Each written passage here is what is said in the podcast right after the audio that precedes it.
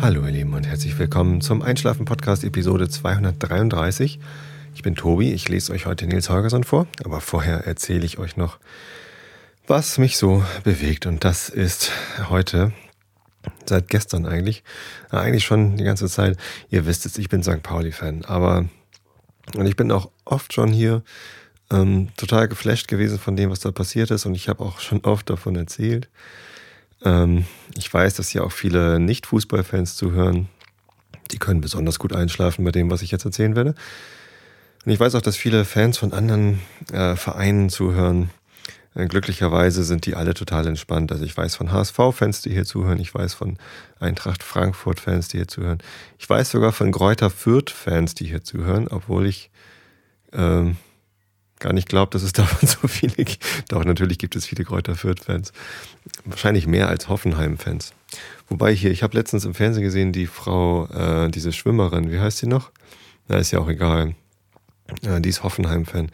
Fand ich auch lustig. Also wenn hier Hoffenheim-Fans zuhören, das würde mich ja auch mal interessieren. Also wirklich so Herzensblut Hoffenheim-Fans. Naja, wie auch immer. Ich bin St. Pauli-Fan. Ihr wisst, ich bin total liberal eingestellt, was anderen Vereinen äh, gegenüber so äh, abgeht. Äh, ich bin immer ein bisschen nachhaltig verstört, wenn Fans sich untereinander streiten. Aber keine Sorge, die Geschichte, die ich heute erzähle, die hat überhaupt nichts, ja doch ganz am Rande so ein bisschen was mit dem HSV zu tun, aber auch nicht wirklich, eigentlich auf ganz niedliche Art und Weise. Also passt auf gestern, Sonntag, der 12. Mai 2013, das hoffentlich letzte Heimspiel der Saison am 33. Spieltag der zweiten Bundesliga.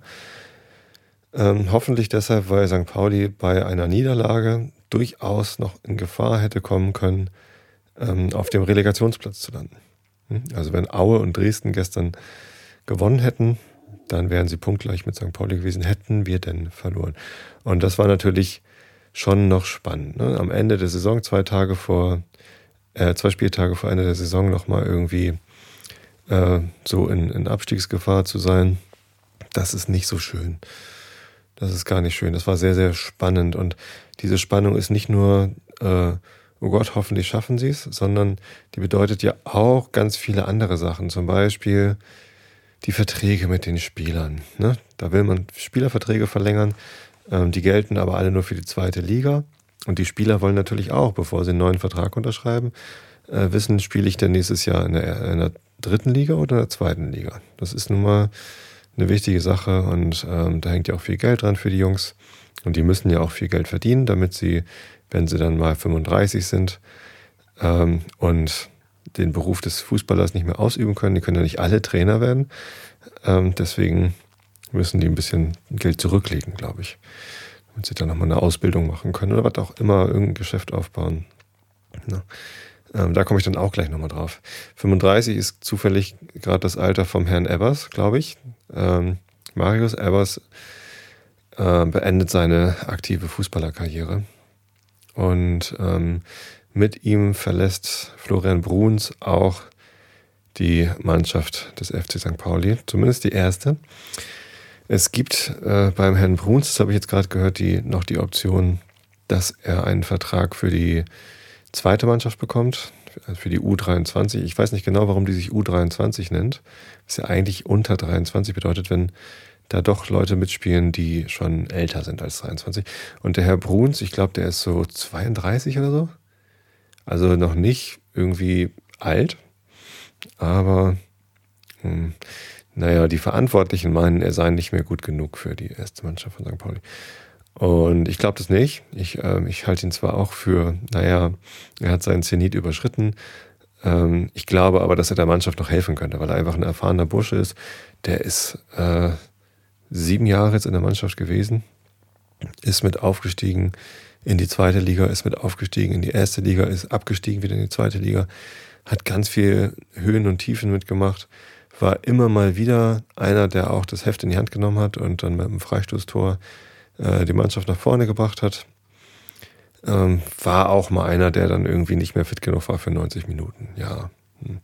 Aber ähm, gerade in der letzten Zeit hat er nochmal ordentlich aufgedreht, wichtige Tore gemacht, zum Beispiel in der Nachspielzeit gegen Äh, wer war denn das? Regensburg?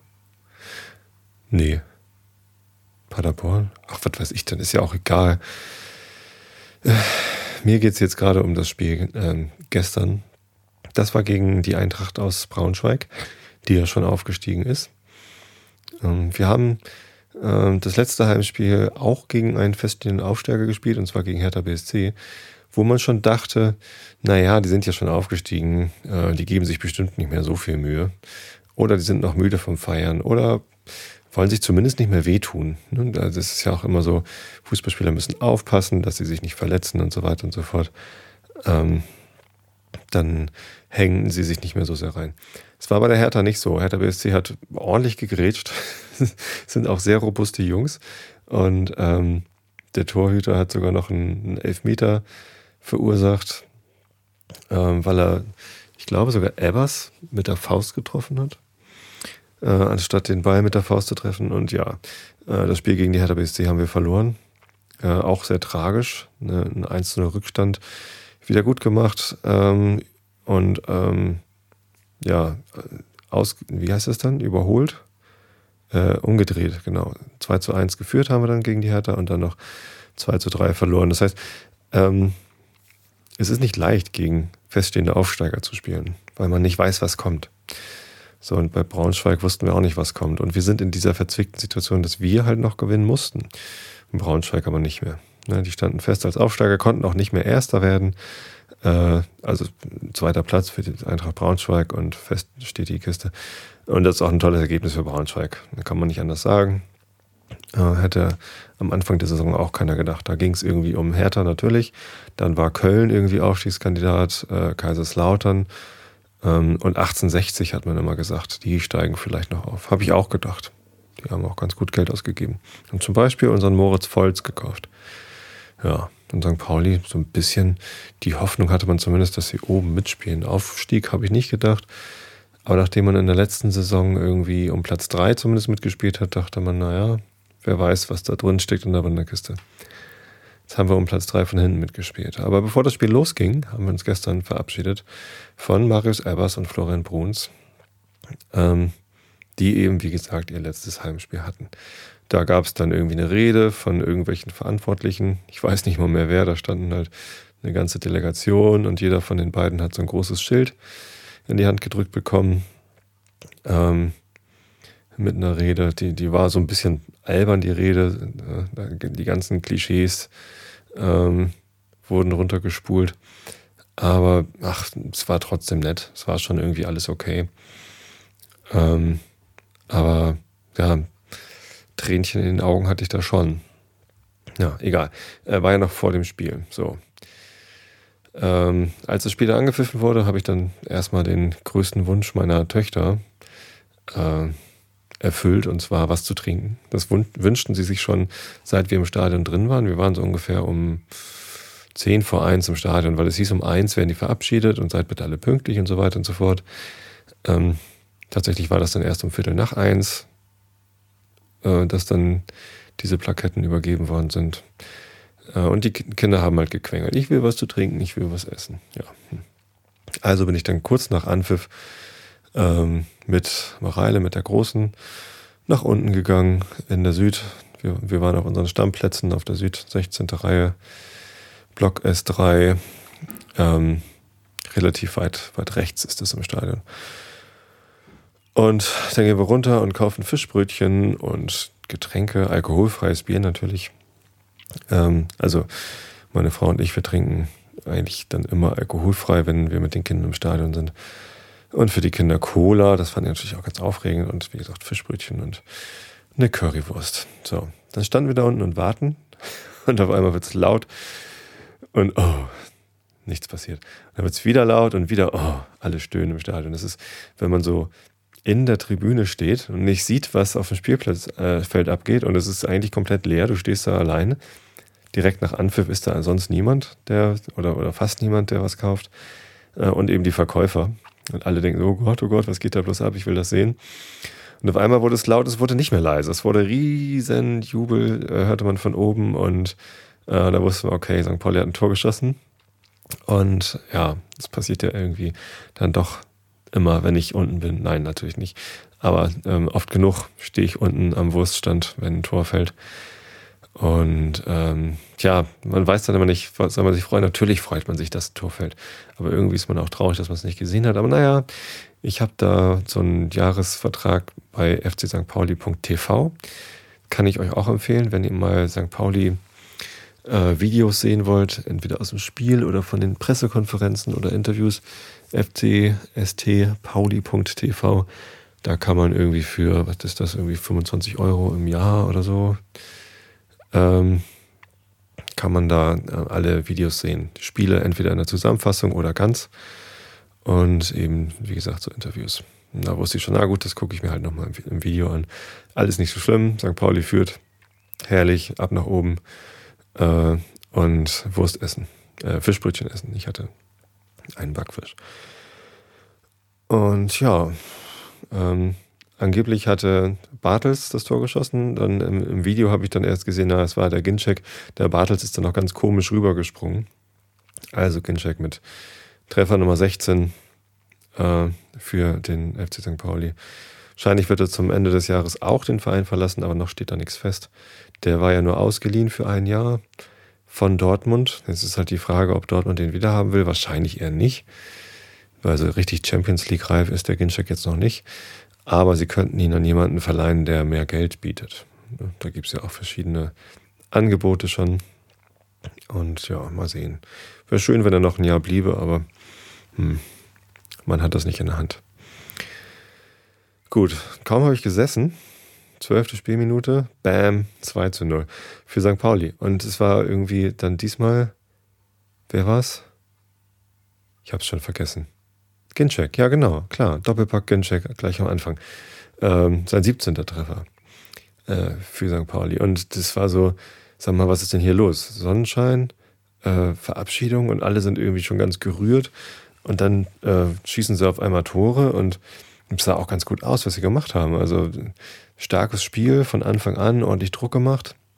Ich habe dann hinterher im Video gesehen, was vor dem 1-0 passiert ist. Da waren zwei Riesenchancen von Lennart T. Komischerweise wird im Video Leonard Tai gesagt. Der heißt aber T.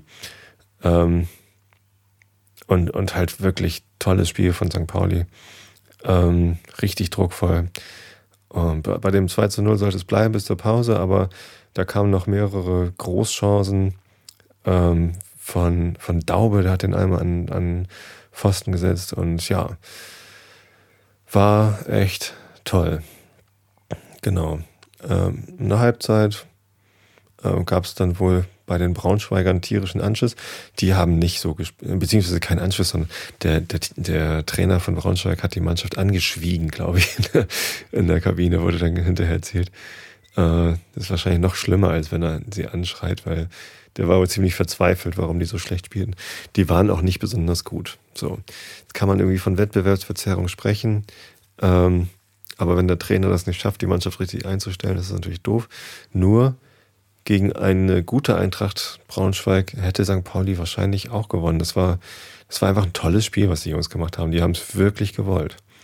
So, und einer, der es richtig doll gewollt hat, war Florian Bruns. Der hat ähm, schon das, ähm, das 2 zu 0 hat er irgendwie vorbereitet, hat dann sich nochmal ordentlich nachgesetzt und wollte halt unbedingt ähm, den Treffer machen und ähm, äh, beziehungsweise den Ball haben und, und hat dann den Pass auf Bartels gespielt und Bartels äh, dann rüber auf Ginczek und rein.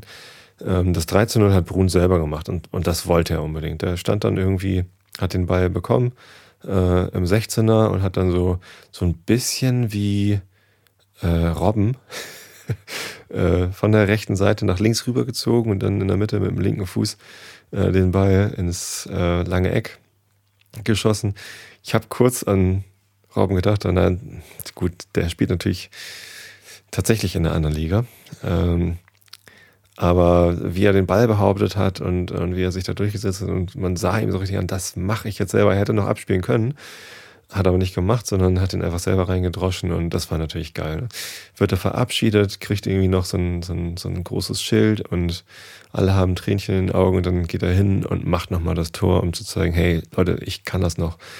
Ähm, Und außerdem Dankeschön für die fünf Jahre, die er da war. Und da war irgendwie ganz viel drin in dem Tor. Und ach, da wird mir jetzt noch warm ums Herz, wenn ich daran denke. Es war so schon so ein bisschen Rosamunde Pilcher. Tja, und dann wird Herr Ebbers eingewechselt. Der stand vorher gar nicht auf dem Platz. Äh, wir hatten ja T und ähm, Ginczek als Stürmer. Und ich weiß gar nicht mehr, wer rausgegangen Ich glaube, T ist rausgegangen für Ebbers und dann kam der alte Mann auch nochmal aufs Spielfeld. Ja, und was passiert? Schachten, einer meiner Lieblingsspieler, Sebastian Schachten, äh, der links außen, schlägt eine, eine Flanke in den Strafraum und Ebbers hält seinen Kopf hin und ist drin zum äh, 4 zu 0. Oder komme ich jetzt durcheinander? Ich glaube, zwischendurch war noch das 4 zu 0 und Ebbers hatte das 5 zu, genau, Ebbers hat das 5 zu 0 geschossen. Zwischendurch hat nochmal Herr Bartels ein Tor gemacht.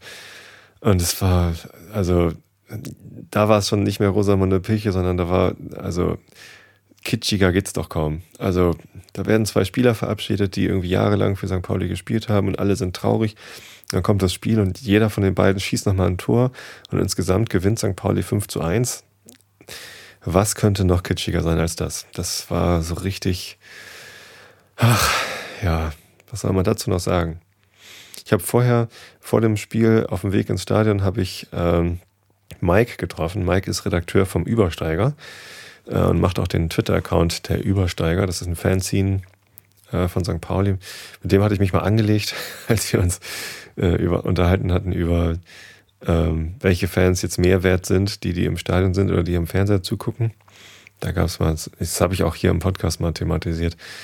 Ähm, so, eine, so ein Editorial im Übersteiger, wo irgendwie verreckt doch an euren Chipsen oder so drin stand, irgendwie sowas. Und dann habe ich mich darüber aufgeregt und er hatte das zwar nicht geschrieben, aber verteidigt und haben uns zum Mittag getroffen und es war sehr nett und wir haben das also äh, gut ausdiskutiert. Sind uns nicht einig geworden, aber ähm, ist immer gut, wenn man, wenn man sich austauscht und ähm, mehr vom Standpunkt des anderen, anderen dann versteht. Und ja, wir haben uns seitdem irgendwie gut verstanden. Ähm, da habe ich dann natürlich gleich ein Fanzine gekauft äh, von ihm und dann hat er noch irgendwie meiner Tochter eins geschenkt, weil die so geweint hat, dass sie es nicht festhalten durfte. Äh, vielen Dank nochmal, Mike. Ähm, und ja, ach, das war irgendwie alles äh, rosa-rot schon so. Und dann beim Abpfiff passierte aber noch was sehr äh, Kitschiges. Und zwar hat Ebbers sich gewünscht, dass wir ihm zum Abschied ganz viele Kuscheltiere schenken. Ich glaube, erst ging es um alte Unterhosen, aber er hat dann gesagt, nee, doch lieber Kuscheltiere. Ähm, er hat gesagt, beim Abpfiff bitte werft äh, Kuscheltiere aufs Feld. Er sammelt die dann ein und äh, stiftet sie zu einem guten Zweck, was weiß ich, Kinderkrankenhaus oder im Heim oder sonst wo, wo halt Kinder sind, die nicht so viele Kuscheltiere haben. Er will die also nicht alle für sich selber haben, sondern ähm, für einen guten Zweck. Vielleicht werden die auch versteigert, was weiß ich denn schon. Ähm, ich glaube nicht, dass da viel zum Versteigern dabei war. Wobei ein paar sehenswerte Teddys waren dabei. Ähm, das heißt, bei Abpfiff ähm, kam tatsächlich ein, ein, ein wahrer Regen an, an Kuscheltieren auf den, auf den Platz geflogen. Und ja, das setzte dem Ganzen so ein bisschen die Krone auf. Keiner wusste so genau, wie gut das funktioniert mit dieser Aktion. Und es hat aber hervorragend funktioniert. Also der, der Spielfeldrand war dann doch gesät mit, mit Kuscheltieren. Und ich habe ein Video gemacht. Ich hatte so eine kleine Casio-Kamera dabei gehabt, so eine Exelim, und die hat eine, einen Slow-Motion-Modus. Ähm, da habe ich ein Video gemacht mit 210 Bildern pro Sekunde. Äh, das habe ich direkt gestartet bei Abpfiff. Ähm, hatte natürlich in der einen Hand dann die Kamera, in, anderen, in der anderen Hand ein Kuscheltier. Wir haben hier bei unseren Kindern einmal aussortiert. Die Kinder durften natürlich behalten, was sie behalten wollten, aber wir haben so viele Kuscheltiere, da mussten mal sowieso welche weg, die sie äh, doof fanden. Da war eins dabei. Das war ein Werbegeschenk von irgendeinem, achso, hier von äh, Alex, ähm, die nach Schweden ausgewandert ist. Freunde von uns sind nach Schweden ausgewandert und der Vater von Alex ähm, arbeitet bei irgendeinem Autohändler und der hat uns mal so ein, so ein Auto, also irgendwie so, was weiß ich was, das ist ein Krokodil oder was, ähm, das so ein Autolenkrad in der Hand hält. Das wäre eigentlich was für Felgenralle gewesen. Ralf Gunisch, der immer Felgenralle genannt wird, ähm, ja, für den hätte das sein können. Ähm, was auch auf den Platz geflogen ist, ist eine riesen Plüschschnecke die hat dann der Jan-Philipp Kaller bekommen, weil ähm, das ist auch ein äh, alter St. Pauli-Spieler. Also alt ist der noch gar nicht, der ist irgendwie keine 30, aber spielt schon ewig für St. Pauli. Ähm, ich glaube, seine ganze Profikarriere hat er bei St. Pauli verbracht. Und er wird die Schnecke genannt. Ich weiß gar nicht genau warum, so langsam ist er auch nicht. Ähm, aber ähm, er hat halt diesen Spitznamen. Gibt es bestimmt eine Geschichte dazu, ich kenne die gar nicht. Falls die jemand kennt, wäre es auch nicht schlecht. Vielleicht sollte ich mal auf die Wikipedia-Seite gucken. Na, zumindest hat er halt so eine riesen Plüschschnecke am Ende dann im Arm gehabt, als er rumgegangen ist. Ähm, aber das Video ist total lustig. Am Anfang passiert noch gar nicht so viel. Es war halt erstmal Abpfiff und wir haben erstmal gejubelt, dass wir 5 zu 1 gewonnen haben.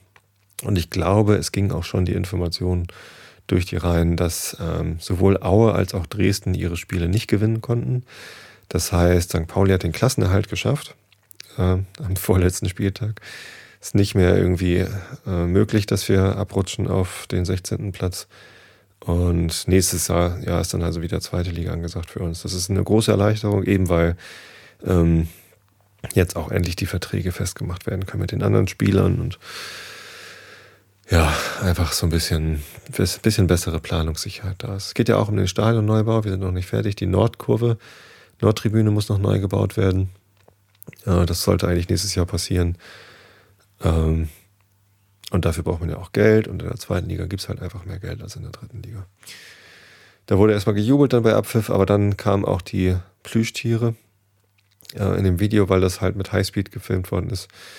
Ähm, ist das alles sehr langsam. Man sieht erst, wie die Arme hochgerissen werden, allerseits ähm, auf der Gegengrade. Ich hatte halt so die Gegengrade im Blick.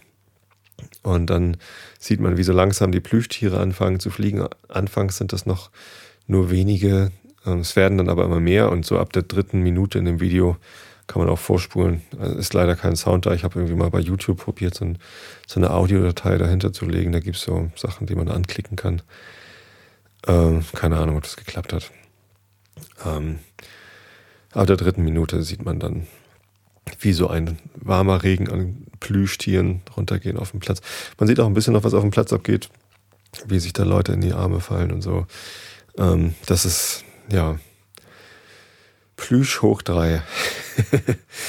ähm, hätte man nicht für möglich gehalten. Ein Kitsch. Naja, aber was will man machen? Also es war einfach wirklich, wirklich schön. Ich bin immer noch ganz beseelt. Und als dann hinterher die Mannschaft Arm in Arm auf dem Platz stand, es gab natürlich eine Ehrenrunde, wo dann Ebbers und Bruns mit eigens angefertigten T-Shirts eins in braun mit einem weißen großen Herz und eins in weiß mit einem braunen großen Herz. Ähm, also analog zu den beiden riesigen Fahnen, die immer auf der Nordtribüne geschwenkt werden, die ja, genauso aussehen, also braun mit weißem Herz und weiß mit braunem Herz. Ähm, sind sie dann, haben sie natürlich einen extra Applaus bekommen, aber am Ende standen sie alle Arm in Arm da. Und dann lief nochmal das Lied von T.S. Uhlmann. Das hier ist Fußball, heißt es, glaube ich. Ähm, eine Hymne für FC St. Pauli, hat er, glaube ich, zum 100-jährigen Jubiläum geschrieben. Ähm, wunderschönes Lied. Und da geht es halt immer Hooray, Hooray, Hooray, FC St. Pauli. Und das ist ein Ohrwurm für die Ewigkeit. Also den kriege ich nie wieder raus aus meinem Ohr. Und wenn ich jetzt Hooray, Hooray, Hooray schreibe auf Twitter oder äh, im Chat vorhin, dann wisst ihr jetzt auch, was damit gemeint ist einfach eine Erinnerung an einen sehr, sehr schönen Moment im Stadion. Tja, das ist doch echt abgefahren. Also kann man sich ein schöneres Saisonfinale vorstellen? Ja, kann man, wenn man FC Bayern-Fan ist. Kann man erstmal die Meisterschaft feiern und sich dann nochmal aufs Pokalfinale und aufs Champions League-Finale freuen. Äh, ist bestimmt auch geil, aber die Emotionen, die da gestern im Stadion waren, ähm, die will ich für nichts auf der Welt tauschen. Auch nicht für einen Champions League-Titel, ehrlich gesagt. Ich weiß nicht, was passieren würde beim Champions League-Titel, aber diese enge Bindung, die da gestern zwischen Mannschaft und Publikum äh, da war und diese, dieser aufrichtige Dank, den Erbers und Bruns irgendwie dann am Ende nochmal in ihren eigenen Worten da rübergebracht haben, da weiß man einfach, die gehören zu uns und die, die gehen auch nicht weg. Also selbst wenn Bruns jetzt nochmal für irgendeinen anderen Verein spielt, der ist für immer St. Paulianer. Genauso wie, wie so ein Ralf Gunesch, der jetzt für Ingolstadt spielt und ähm, die übrigens gewonnen haben gegen äh, Aue, genau. Und damit dann quasi unseren Klassenerhalt gesichert haben. Danke, Ralle übrigens. Äh, habt ihr gut gemacht. Ähm, tja, das, das sind einfach Leute, die, die bleiben wahrscheinlich für immer im Herzen St. Paulianer. Jetzt fehlt eigentlich nur noch, dass Dennis Naki zurückkommt ans Millantor. Der hat ja jetzt das letzte Jahr für Paderborn gespielt. Ähm, der hat auch so geweint, als er uns verlassen hat, letztes Jahr. Ähm, ihr lieben Verantwortlichen bei St. Pauli, versucht doch mal den Dennis Naki zurückzukaufen. Den müssen wir noch mal verabschieden, wenn er alt genug ist. ja. Naja, ja, und tatsächlich, also jetzt irgendwie einen Tag nach dem Klassenerhalt kommen die ersten Meldungen. Erstmal wurde verlängert mit Robin Himmelmann und äh, Benedikt Pliquet, unseren beiden Ersatztorhütern. Da gibt es auch noch den Kirschke, aber ähm, ja, die, die sind halt irgendwie zu viert in der ersten Mannschaft. Natürlich sind zwei von denen meistens dann in der zweiten Mannschaft mit am Start. Ähm, ja, Benedikt Pliquet ist natürlich auch nochmal eine Nummer für sich. Ne? Also eigentlich ist er ein, ordentlicher Torwart, wenn auch nicht der beste, aber was ihn viel mehr auszeichnet, ist, dass er halt wirklich, wirklich, wirklich St. Pauli-Fan ist. Also wenn er nicht auf dem Platz steht, dann steht er äh, am Zaun äh, auf, den, auf den Stehplätzen und feuert die Mannschaft halt mit ein und fiebert mit. Springt auch meistens dann nach dem Spiel über den Zaun und ist halt bei der Mannschaft. Ähm, wenn er nicht auf der Bank sitzt als Ersatztorwart, aber die letzten Spiele war es halt immer der Robin Himmelmann, der ähm, Ersatztorwart war. Aber wenn er gebraucht wird, ist er halt da. Und unvergessen ist er natürlich als Derby-Held, als er dann in unserer Erstligasaison beim Auswärtsspiel beim HSV äh, den Kasten sauber gehalten hat und wir durch das Tor von Gerald Asamoah 1 0 gewonnen haben. Ja, ähm, das ist natürlich irgendwie legendär. Und das ist schön, dass er einfach nochmal ähm, gebunden wird an, an den Verein. Ich glaube, den würden wir auch niemals loswerden. Selbst wenn der für einen anderen Verein spielt, das bleibt halt St. Pauli Urgestein. Und dazu gibt es jetzt auch noch ähm, eine weitere Neuverpflichtung fürs nächste Jahr. Und das hat mich wirklich überrascht. Sowohl, ähm, dass das schon fix ist, als auch in der Art und Weise. Der Christopher Nöte von Kräuter Fürth kommt ans Millantor für drei Jahre, ablösefrei äh, und also nicht als Leihspieler, sondern fest verpflichtet. Das ist so völlig überraschend. Ähm, Stürmer können wir sehr gut gebrauchen, weil Ginczek werden wir wahrscheinlich nicht halten können. Evers äh, wird aus Altenteil geschoben. der kann sich jetzt um seinen Laden kümmern. Der hat ja ein Modegeschäft eröffnet auf dem Kiez. Ähm, und hat letzt, in letzter Zeit auf Facebook äh, Videos gepostet von äh, seiner neuen Band, beziehungsweise irgendwie macht er wohl so ein Musikprojekt. Ich habe keine Ahnung, ob das was Festes ist oder ob das nur ein Projekt ist, äh, wo er Punkmusik macht. Total abgefahren. Naja, also es gibt Pläne, was sie jetzt machen. Ähm, aber der Christopher Nöte, der kommt erstmal zu uns und äh, wird hoffentlich dann nächste Saison ordentlich Tore schießen. Ich habe irgendwie nur gute, also schlechte Erinnerungen an ihn. der war immer brandgefährlich am Millantor. Ähm, hat ja Kräuter Fürth, ähm, ist letztes Jahr mit denen aufgestiegen. Es steigt jetzt zwar wieder ab, also Kräuter Fürth hat ja den Klassenerhalt äh, wie erwartet fast nicht geschafft ähm, in der ersten Liga. Naja, was erwartet man? Keine Ahnung. Als St. Pauli in der ersten Liga war, ähm, die sind zwar furios gestartet in der letzten Erstligasaison, aber dann doch als letzter irgendwie fernab von Gut und Böse abgestiegen, genau wie jetzt Kräuter Fürth. Und so ist es halt. Also für Mannschaften wie St. Pauli oder Fürth ist die erste Liga mal für einen Ausflug gut, aber auf Dauer in der ersten Liga halten, ich glaube, das, das läuft einfach nicht, wenn man, wenn man nicht genug Kohle hat. Und da sind wir uns doch ganz ähnlich, die Vereine. Überraschend ist ja Eintracht Frankfurt, ne? Die steigen auf und spielen jetzt da irgendwie ähm, ganz oben mit. Also Europa-Liga ist ja, glaube ich, sicher, oder? Für Frankfurt? Ich weiß das gar nicht. Na, kommt ja auch nochmal, ich glaube am letzten Spieltag. Der HSV hat ja jetzt auch nochmal Chancen auf die Europa-Liga. Europa League oder wie die heißt. Ist, mir als St. Pauli-Fan ja relativ egal, wie die heißt. Naja. UEFA-Pokal. Früher hieß es immer Europapokal, wenn es um die Champions League ging. Und dann ging es nochmal äh, UEFA äh, Also, dass das Liga heißt, Champions League und, und Europa League, das ist ja noch gar nicht so lange. Ach, naja. Namen sind ja auch noch Schall und Rauch. Ja, na gut. Das war also mein gestriger Tag und ach, dieses, dieses wunderbar plüschige Wochenende. Ja, sehr geil. Und damit komme ich mal zum zweiten Thema. Ich wollte eigentlich von zwei Themen erzählen. Das zweite Thema vielleicht auch nur ganz kurz. Ähm, da, das, das ist was ganz anderes. Die Überleitung ist zwar eigentlich ganz gut. Was macht man eigentlich nach seiner Karriere? Was macht man als nächstes? Ich habe mich ja auch lange damit beschäftigt, irgendwie, was will ich eigentlich arbeiten? Ähm, so richtig doll ausgebreitet habe ich das im Podcast nie, ähm, glaube ich. Aber ähm, ja, wie, wie sage ich es? es ist eine, mal wieder eine Schnapsidee. Der Tobi hat mal wieder eine Schnapsidee gehabt, beziehungsweise keine Schnapsidee, sondern ähm, äh, es, es gibt eine neue Berufsperspektive. Ja, nicht wirklich. Nicht wirklich. Aber also, was habe ich vor? Ähm, über Politik habe ich schon oft gesprochen hier. Dass mich Politiker aufregen, äh, dass mich Parteien aufregen, äh, darüber habe ich schon, schon öfter geredet.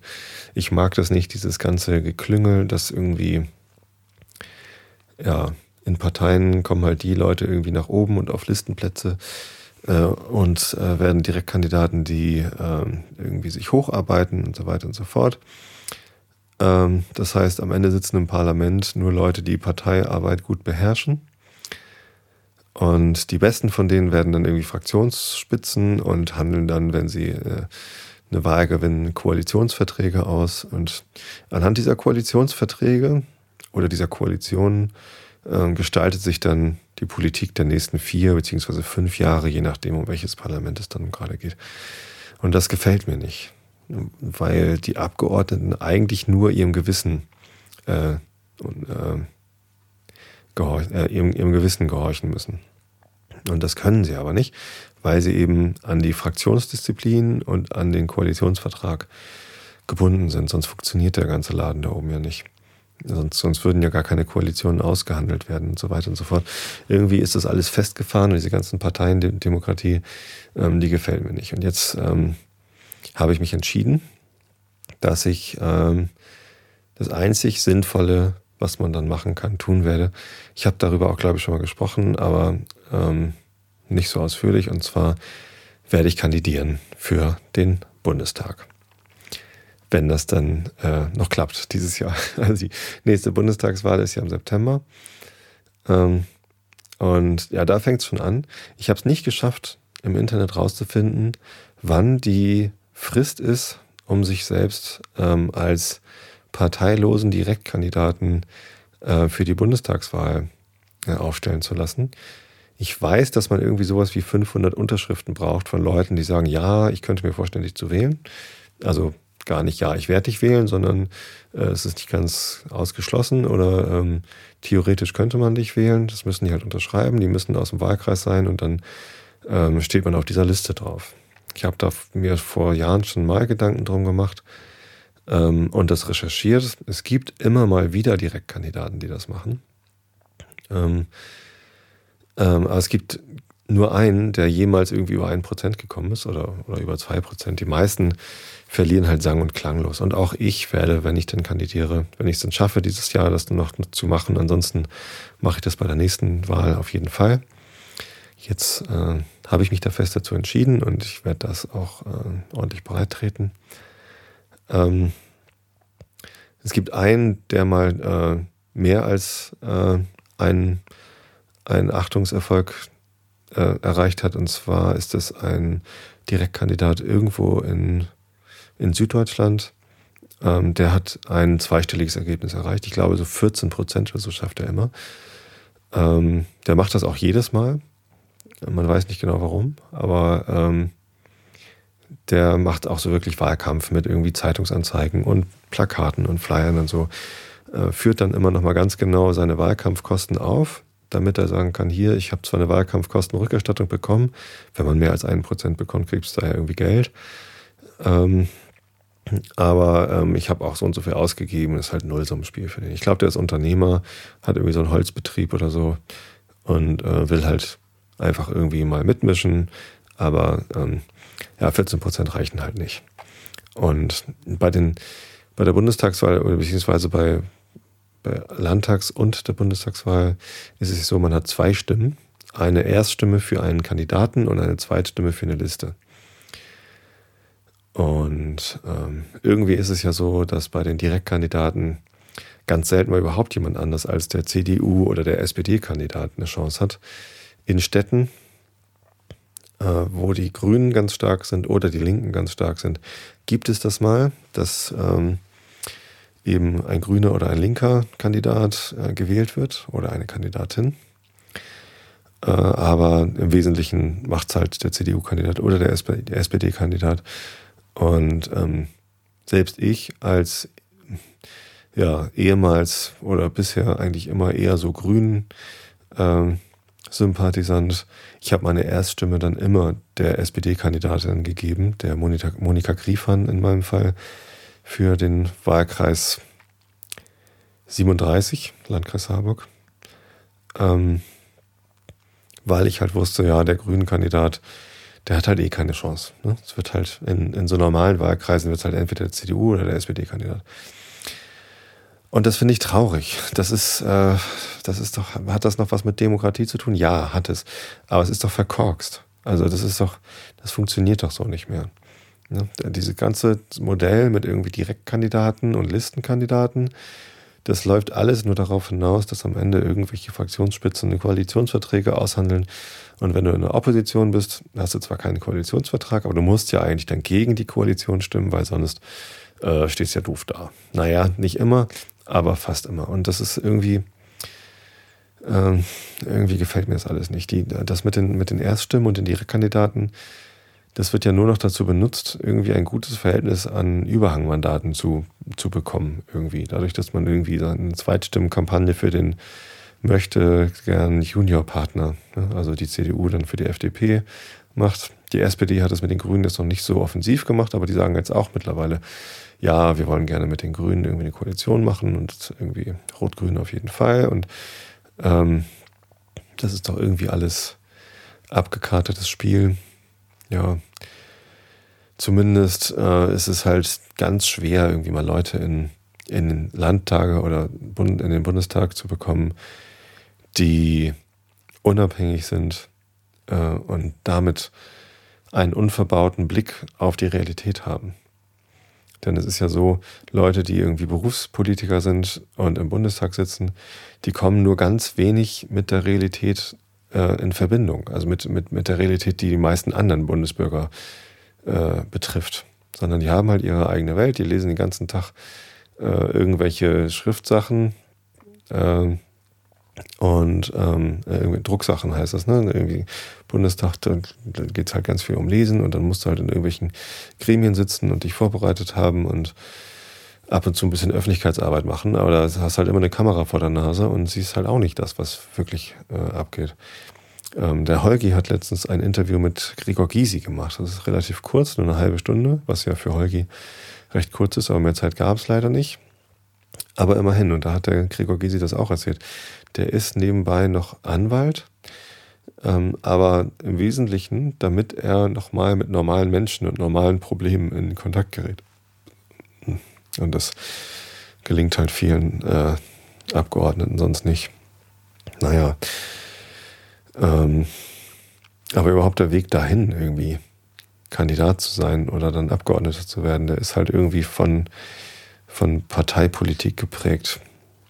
Und das gefällt mir nicht. Und deswegen habe ich für mich entschieden, ähm, der einzige Weg, noch dagegen zu protestieren, der für mich noch offen steht, ähm, und ähm, ich möchte protestieren, weil ich halt immer darüber meckere, wie es ist und ich bin unzufrieden.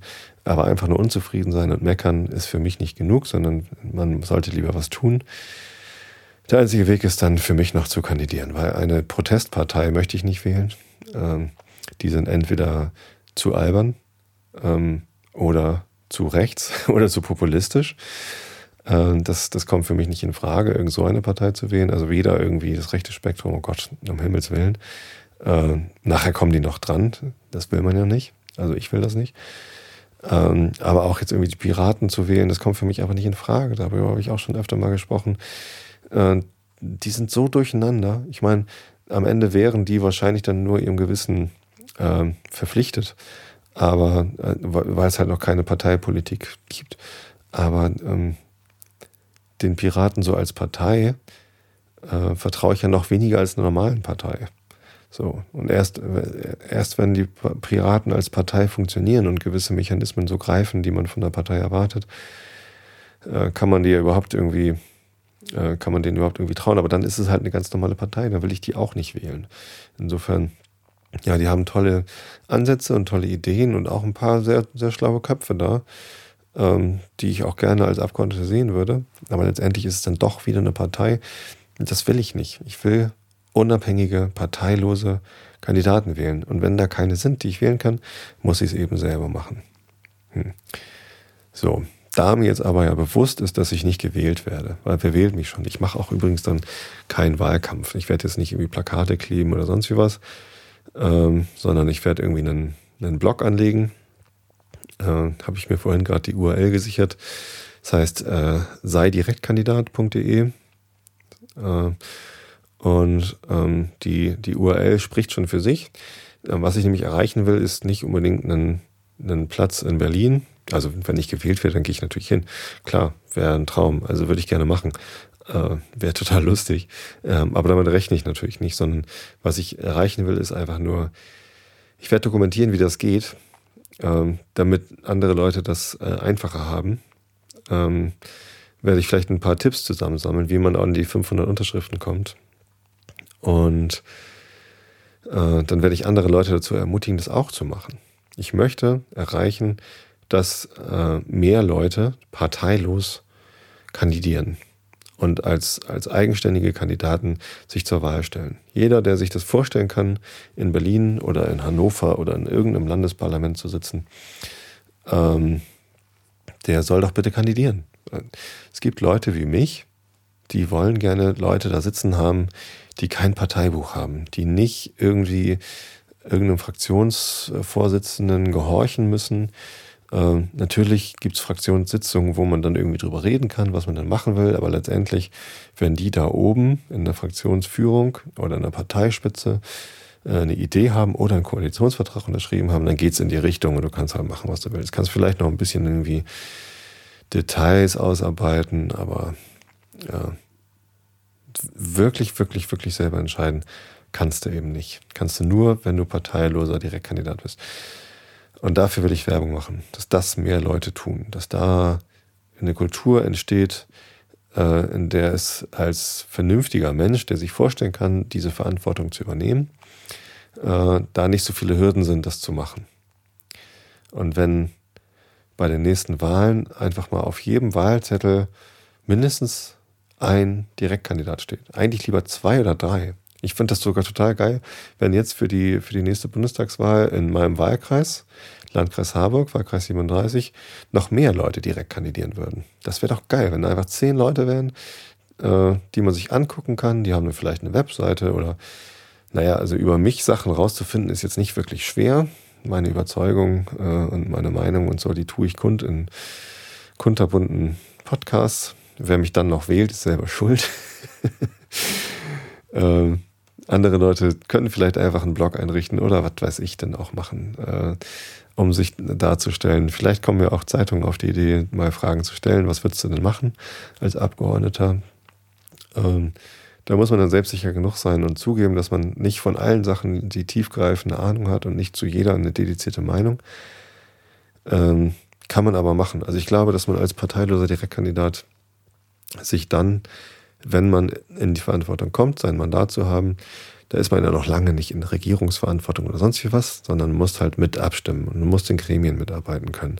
Äh, das kannst du aber.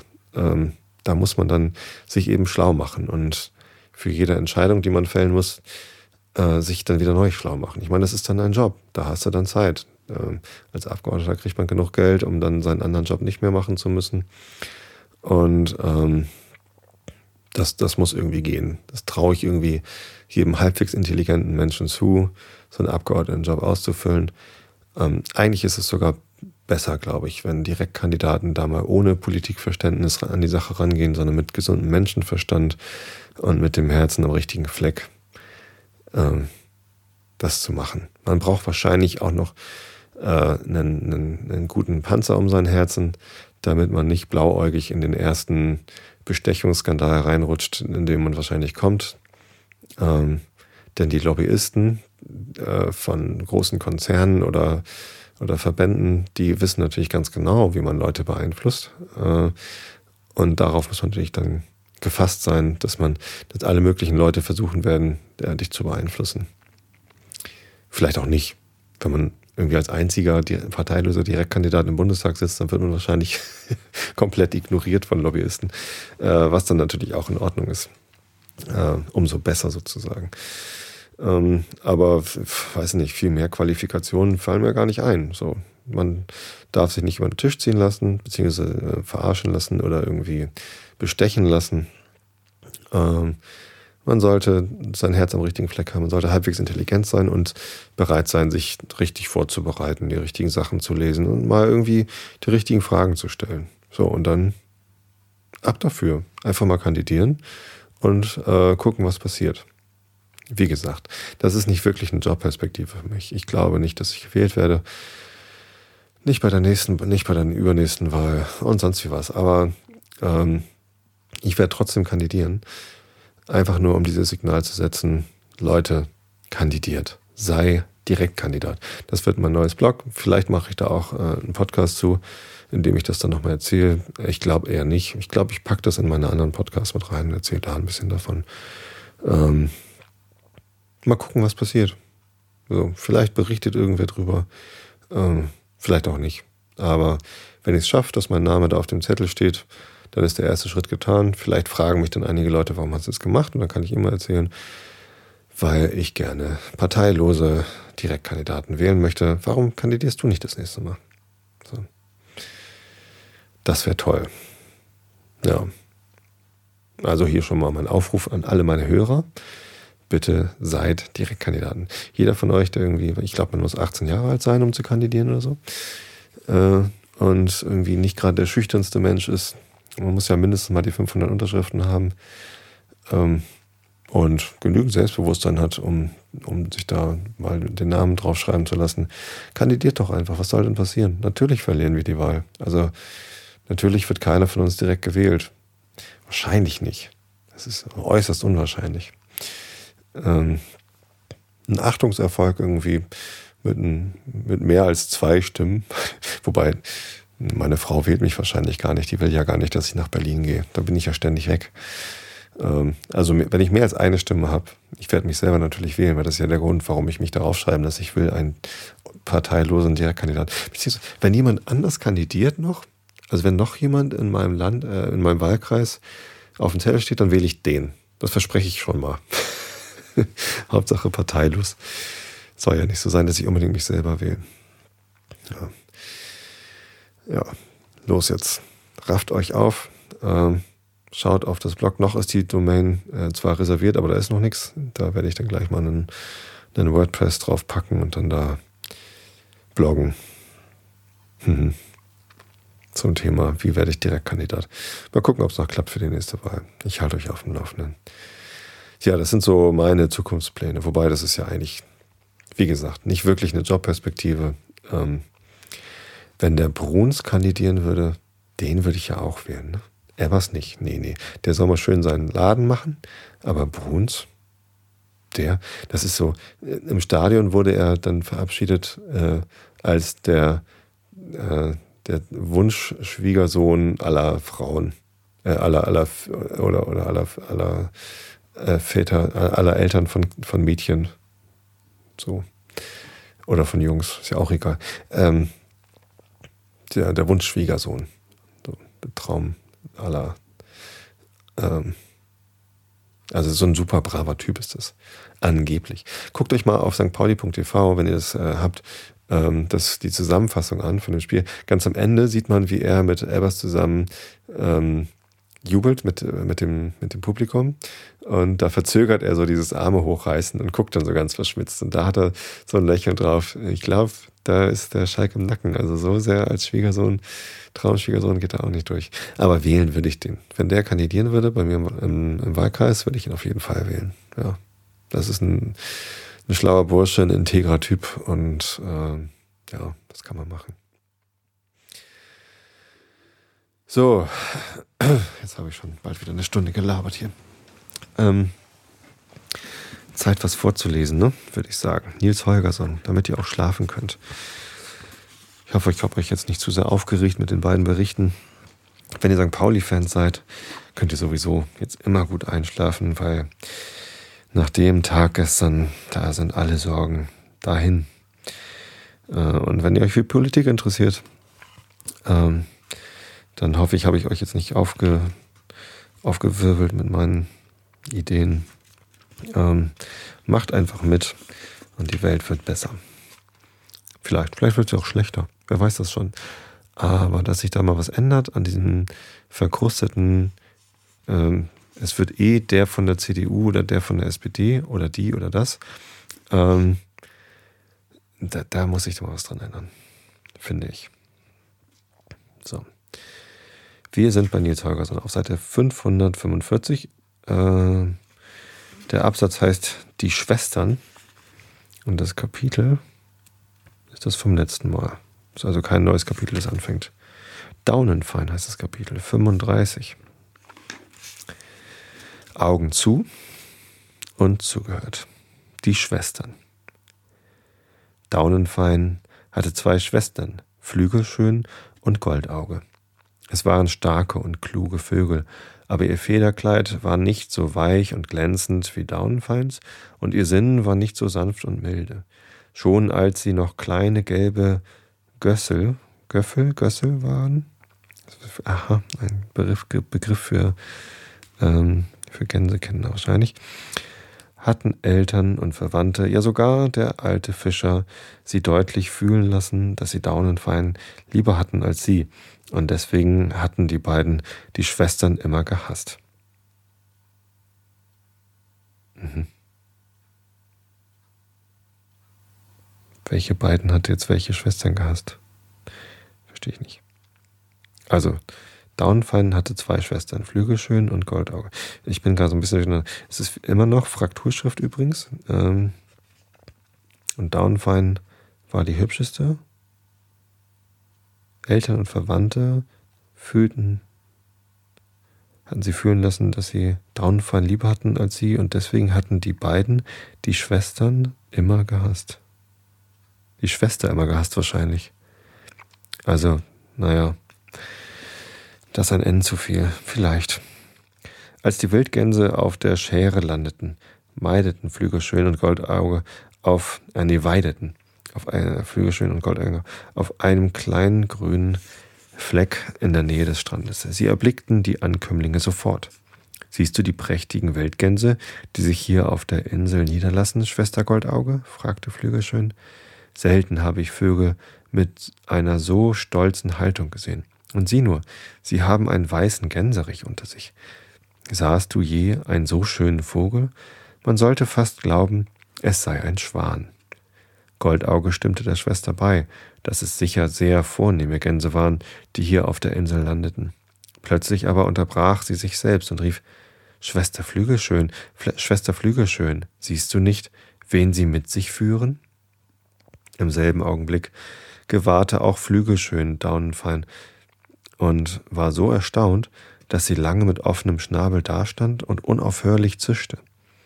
Das kann sie doch unmöglich sein. Wie sollte sie in Verbindung mit solchen Leuten kommen? Wir haben sie doch dem Hungertode auf Öland überlassen. Das Schlimmste ist, dass sie uns sicher bei Vater und Mutter verklatschen und erzählen wird, dass wir sie so gestoßen haben, bis ihr Flügel aus dem Gelenk aussetzte, sagte Goldauge. Du sollst sehen, die Sache endet damit, dass wir von der Schere vertrieben werden. Ja, es kommt nichts weiter als Verdruss dabei heraus, dass diese verhätschelte Göre heimkehrt. sagte Flügelschön. Ich glaube, es wird das Glückste sein, wenn wir so tun, als seien wir ungeheuer erfreut, dass sie zurückgekommen ist.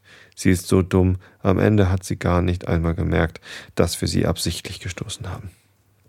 Während Flügelschön und Goldauge so sprachen, standen die Wildgänse unten am Strande und ordneten ihre Federn nach der Reihe. Dann wanderten sie in einer langen Reihe bis die Felsklippen hinauf, äh, äh, langen Reihe die Felsklippen hinauf, bis an die Schlucht, wo, wie Daunenfein wusste, ihre Eltern zu wohnen pflegten. Daunenfeins Eltern waren vorzügliche Leute. Sie hatten länger auf der Insel gewohnt als alle die anderen, und sie pflegten alle neuen Bewohner mit Rat und Hilfe beizustehen. Auch sie hatten die wilden Gänse kommen sehen, doch hatten sie Daunenfein nicht in der Schar erkannt. Es ist doch sonderbar, wilde Gänse hier auf unserer Schere an Land gehen zu sehen, sagte der graue Gänserich.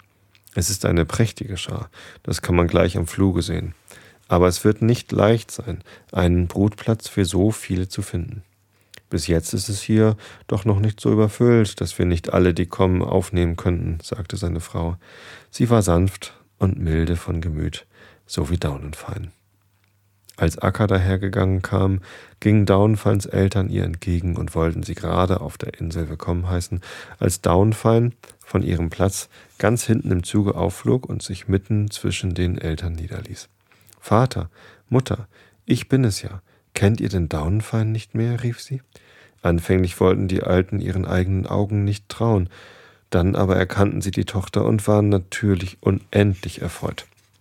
Während die Wildgänse und der Gänserich Martin und Daunenfein durcheinander schnatterten, um zu erzählen, wie Daunenfein gerettet wurde, kamen Flügelschön und Goldauge gelaufen. Schon von weitem riefen sie Willkommen und stellten sich so erfreut, das Daunenfein wiederzusehen, äh, Daunenfein wiederzusehen, dass diese ganz gerührt wurde. Die wilden Gänse fühlten sich wohl auf der Insel und es wurde beschlossen, dass sie erst am nächsten Morgen weiterreisen sollten. Bald nach ihrer Ankunft fragten die Schwestern Daunenfein, ob sie nicht Lust habe, mitzukommen und zu sehen, wo sie ihre Nester bauen wollten. Sie gingen sogleich mit und sah, dass sie gute, geschützte Brutplätze gewählt hatten. Wo willst du dich denn jetzt niederlassen, Daunenfein? fragten sie. Ich? erwiderte Daunenfein. Ich habe gar nicht die Absicht, mich hier auf der Schere niederzulassen. Ich fliege mit den Wildgänsen nach Lappland. Das ist doch traurig, dass du uns verlassen willst, sagten die Schwestern. Ich würde gern bei euch und den Eltern bleiben, entgegnete Daunenfein, aber ich versprach dem großen Weißen. Was? rief Flügelschön. Sollst du den schönen Gänserich haben? Das ist doch. Aber Goldauge gab ihr eifrige Winke, und sie sagte nichts mehr. Den ganzen Vormittag steckten die bösen Schwestern ihre Köpfe zusammen. Sie waren ganz außer sich darüber, dass Daunenfein einen so feinen Freier hatte. Sie hatten selbst Freier, aber das waren nur ganz gewöhnliche graue Gänse, und jetzt, wo sie den Gänserich Martin gesehen hatten, fanden sie ihre Freier so hässlich und gewöhnlich, dass sie nichts mehr von ihnen wissen wollten. Ich glaube, ich ärgere mich noch tot, sagte Goldauge. Wärest du es wenigstens noch gewesen, die ihn haben soll, Schwester Flügelschön? Ich wollte, er wäre tot, dann bräuchten wir doch nicht den ganzen Sommer daran zu denken, dass Daunenfein einen weißen Gänserich bekommen hat, sagte Flügelschön. Die Schwestern setzten aber ihr freundliches Benehmen gegen Daunenfeind fort, und am Nachmittag nahm Goldauge sie mit, damit sie den beiden, damit sie den sehen sollte, mit dem die Schwester sich zu verheiraten gedachte. Er ist nicht so schön wie der, den du haben sollst, sagte Goldauge. Dafür aber kann man sicher sein, dass er der ist, der er ist. Was meinst du damit, Goldauge? fragte Daunenfein. Goldauge wollte anfänglich nicht mit der Sprache heraus, schließlich aber entfuhr es ihr, dass Flügelschön und sie darüber geredet hätten, ob es mit dem weißen Gänserich wohl seine Richtigkeit habe. Wir haben noch nie gesehen, dass eine weiße Gans mit den Wildgänsen fliegt, sagte die Schwester, und wir haben gedacht, ob er wohl verheert ist. Äh, verheert ist? Seid ihr verrückt? Er ist ja ein zahmer Gänserich, sagte Daunenfein gekränkt. Er hat einen bei sich, der ver. Was heißt denn das? Was ist denn das für ein Buchstabe? Ist das ein H? Ja, das ist ein H. Verhetzt? Nee, was, ein R ist das aber auch nicht. Ein R mit so einem Klingel, äh, Kringel unten dran. Ist das ein Z? Verhetzt? Äh, ach, verhext, das ist ein X. Jetzt erkenne ich es. Verhext. Entschuldigung. Ein X habe ich noch nicht so oft gesehen in Fraktur. Sieht aus wie ein R und unten ist noch ein Kringel drin. Aber es muss wohl verhext heißen. Ja, mache ich ein Foto. Ach komm, könnt ihr euch selber angucken, wie ein, ein kleines X in Frakturschrift aussieht. Ähm, also, er hat einen bei sich, der verhext ist. Da kann er ebenso gut selbst verhext sein. Bist du denn nicht bange, dass er am Ende eine schwarze Schabe ist? Sie verlieh ihren Worten den nötigen Nachdruck und machte die arme Daunenfein ganz ängstlich. Du weißt ja gar nicht, was du sagst, entgegnete die kleine graue Gans. Du willst mich nur bange machen. Ich will dein Bestes, Daunenfein, sagte Goldauge. Ich kann mir nichts Schlimmeres denken, als dich mit einer schwarzen Schabe wegfliegen zu sehen. Aber nun will ich dir etwas sagen. Verfluche, oh Entschuldigung, ich habe gegen das Mikrofon geschlagen. Verfluche, äh, nee, versuche ihn dazu zu bringen, dass er einige von den Wurzeln frisst, die ich hier gesammelt habe. Ist er verhext, so wird sich das sofort zeigen. Ist er es nicht, so bleibt er, was er ist. Nils Holgersen saß mitten zwischen den Gänsen und lauschte Ackers und des alten Gänserichs Unterhaltung, als Downfine, äh, Downfine geflogen kam. Däumling, Däumling, rief sie, Martin liegt im Sterben, und ich habe ihn getötet. Lass mich auf deinem Rücken sitzen, Downfine, und bringe mich zu ihm, rief der Junge. Sie flogen davon, und Acker und die Wildgänse folgten ihnen. Als sie zu dem Gänserich kamen, lag der an der Erde. Er konnte nichts sagen, er schnappte nur noch Luft. Kitzle ihn unter der Kehle und klopf ihm auf den Rücken, sagte Acker. Das tat der Junge, und im selben Augenblick hustete der große Weiße, hustete der große Weiße, Weiße eine lange Wurzel heraus, die sich ihm im Halse festgesetzt hatte. Ähm, äh, wo waren wir da? Äh, hast du davon gefressen? fragte Akka und zeigte auf einige Wurzeln, die, der, äh, die an der Erde lagen. Ja, sagte der Gänserich. Dann ist es ein Glück, dass sie dir im Halse stecken blieben, sagte Akka. Sie sind giftig. Hättest du sie heruntergeschluckt, so wärst du unfehlbar gestorben. Daunfein hat mich gebeten, sie zu essen, sagte der Gänserich. Ich habe sie von meiner Schwester bekommen, entgegnete Daunfein und erzählte das Ganze. Du musst dich vor deinen Schwestern in Acht nehmen, Daunfein, warnte Acker, denn sie haben es sicher nicht gut mit dir im Sinne. Daunfeins Gemüt war aber so beschaffen, dass sie niemand etwas Böses zutrauen konnte, und als Flügelschön nach einer Weile kam und ihr ihren Liebsten zeigen wollte, ging sie sogleich mit. Ja, er ist nicht so schön wie der, den du bekommst, aber viel tapferer und verwegener. Woher weißt du das? fragte Daunfein. Hier ist in letzter Zeit großer Jammer unter den Möwen und Enten auf der Schere gewesen, denn jeden Morgen bei Tagesgrauen kommt ein fremder Raubvogel und holt sich eine von ihnen. Was für ein Vogel ist das? fragte Daunenfein. Das wissen wir nicht, sagte die Schwester. Wir haben nie einen seiner Art hier auf der Schere gesehen, und das Merkwürdige ist, dass er nie eine von uns Gänsen anfällt. Aber nun hat mein Liebster sich vorgenommen, morgen mit ihm zu kämpfen und ihn zu vertreiben. Möge es ihm doch gelingen, sagte Downfine. Ich bin bange, dass die Sache nicht gut abläuft, entgegnete die Schwester. Wäre mein Gänserich nur so groß und stark wie der deine, so könnte ich doch etwas Hoffnung haben. Möchtest du gern, dass ich den Gänserich Martin bitte, gegen den fremden Vogel zu gehen? fragte Daunenfein. Ja, das möchte ich allerdings gern, sagte Flügelschön. Einen größeren Gefallen könntest du mir nicht erweisen. Am nächsten Morgen war der Gänserich vor der Sonne wach stellte sich oben auf die höchste Spitze der Schere und spähte nach allen Seiten.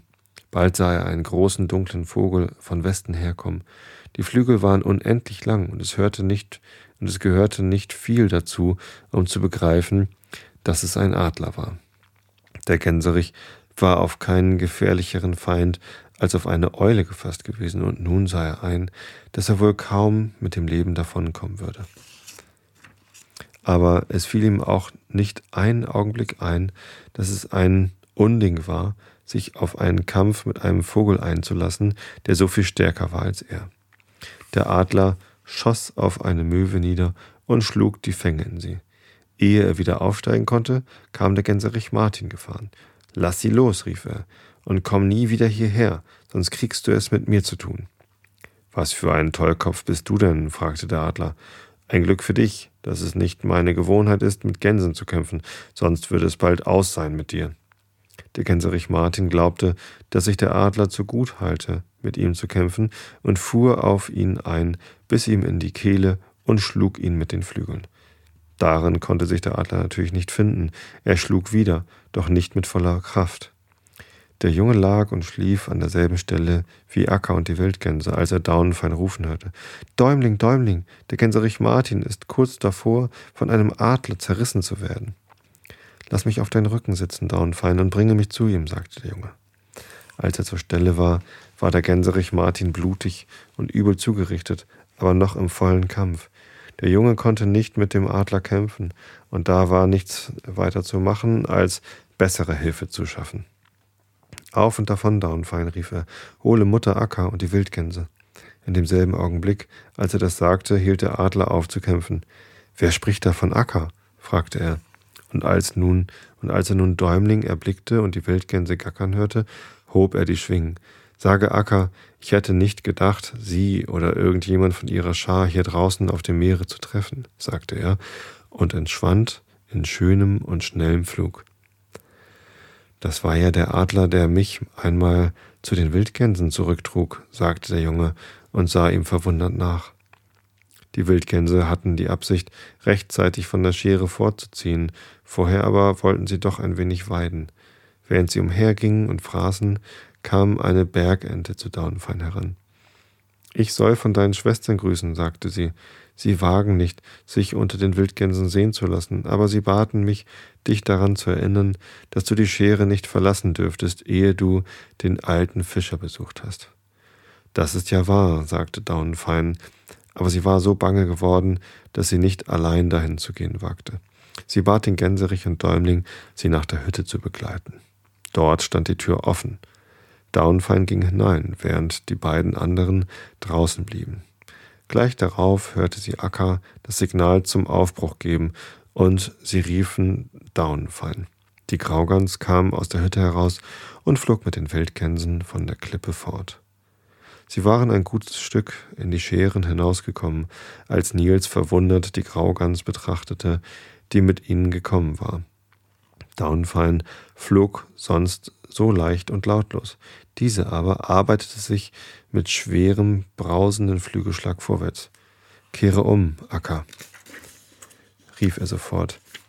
Da ist eine Fremde in der Schar. Wir haben Flügel schön mitbekommen. Kaum hatte er das gesagt, als die Graugans einen so hässlichen und wütenden Schrei ausstieß, dass niemand daran zweifeln konnte, wer sie war. Acker und die anderen wandten sich nach ihr um, sie aber floh nicht sofort. Stattdessen stürzte sie auf den großen Weißen los, packte Däumling und flog mit ihm im, Scha im Schnabel davon. Nun folgte eine hitzige Jagd über den, über den Scheren. Flügelschön flog schnell, aber die Wildgänse waren ihr hart auf den Fersen, und sie hatte nicht die geringste Aussicht zu entkommen. Plötzlich sahen sie einen feinen weißen Rauch unten vom Meer aufsteigen, und der Knall eines Schusses ertönte. In ihrem Eifer hatten sie nicht bemerkt, dass sie gerade über einem Boot waren, in dem ein Fischer saß. Niemand wurde jedoch von dem, von dem Schuss getroffen, aber gerade mitten über dem Boot öffnete Flügelschön den Schnabel und ließ Däumling ins Wasser fallen. Oh, oh, oh. Und da hört das Kapitel auf. ist ja geradezu ein Cliffhanger. Naja. Ich hoffe, ihr schlaft alle schon schön. Ähm, ich wünsche euch eine gute Woche. Ähm, erholt euch gut von den vielen langen Wochenenden. In einer Fünf-Tage-Woche hatten wir lange nicht. Dann ist ja die nächste Woche schon wieder kurz mit Pfingsten. Ne? Vier, vier, nur vier Tage. Also, äh, gehabt euch wohl. Hab euch alle lieb. Bis zum nächsten Mal.